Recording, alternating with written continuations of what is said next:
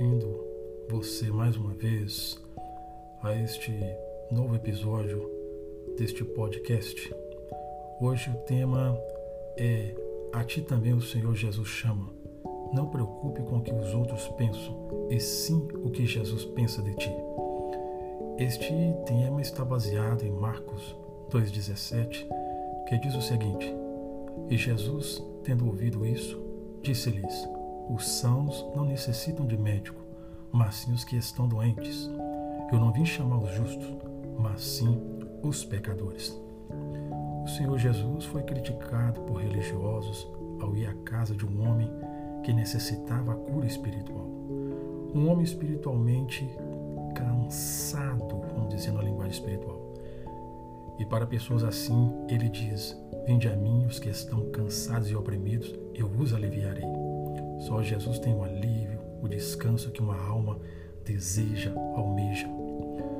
O descanso e alívio do Senhor Jesus faz um ser humano dormir tranquilo, faz o ser humano ver a situação ao seu redor de uma maneira diferente.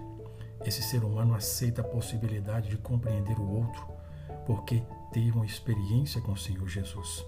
Por isso devemos dividir, compartilhar o que o Senhor Jesus faz em nossas vidas. Quantos, como Levi, têm uma debilidade, têm uma fraqueza e as pessoas os julgam, não procuram entender que às vezes alguém como Levi, assim, nessa situação, alguém que tem essa debilidade, quer mudar de vida, quer ter uma nova história e essa pessoa precisa de ajuda, de uma palavra vinda da parte de Deus. E só alguém salvo por Deus é capaz de ter uma palavra vinda de Deus. E que também às vezes esse alguém pode ajudar, mas nem sempre assim. Em vez de ajudar, acaba criticando, trazendo uma palavra ofensiva. Não entende que um dia também esteve em uma situação semelhante, recebeu o milagre do Senhor Jesus e devemos então, observando esses exemplos, compartilhar para que a vida dessa pessoa também receba mudança. O Senhor Jesus sempre atuou diferente. E prova disso é que no futuro muitos terão o privilégio de conhecer pessoas que antes tinham um passado triste. Antes eram como Raabe. Raabe era uma prostituta. Raabe teve um encontro com a misericórdia de Deus. Às vezes era como o apóstolo Paulo, alguém que perseguia, criticava as pessoas do caminho, mas teve uma vida mudada, teve uma vida regenerada. E muitos outros, como os discípulos, jamais imaginaram um dia fazer parte do contexto de Deus. Eram pessoas falhas, cometiam erros, mas os seus erros, como diz o, o apóstolo João, se dissermos que não cometemos pecado, fazemos ele, o Senhor Jesus, mentiroso, mas se confessarmos, ele é fiel para nos perdoar. Não é diferente hoje, seja você que está ouvindo, ou alguém que significa muito para você, alguém que você ama, alguém, um amigo, um parente, às vezes você não necessita mais de ser salvo, porque já está salvo, graças a Deus, mas alguém então necessita do milagre.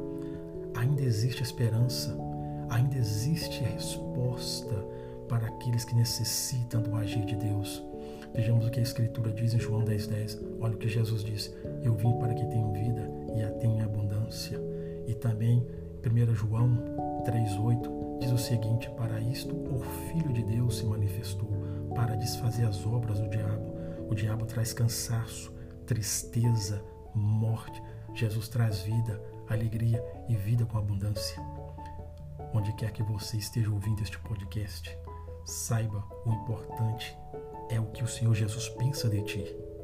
Veja o que diz a Escritura.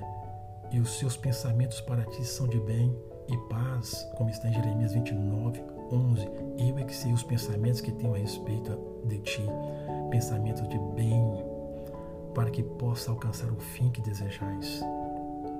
Eu quero agradecer a tua atenção, finalizando este podcast. Te agradecer porque é muito importante a tua atenção. Obrigado e te espero no próximo episódio.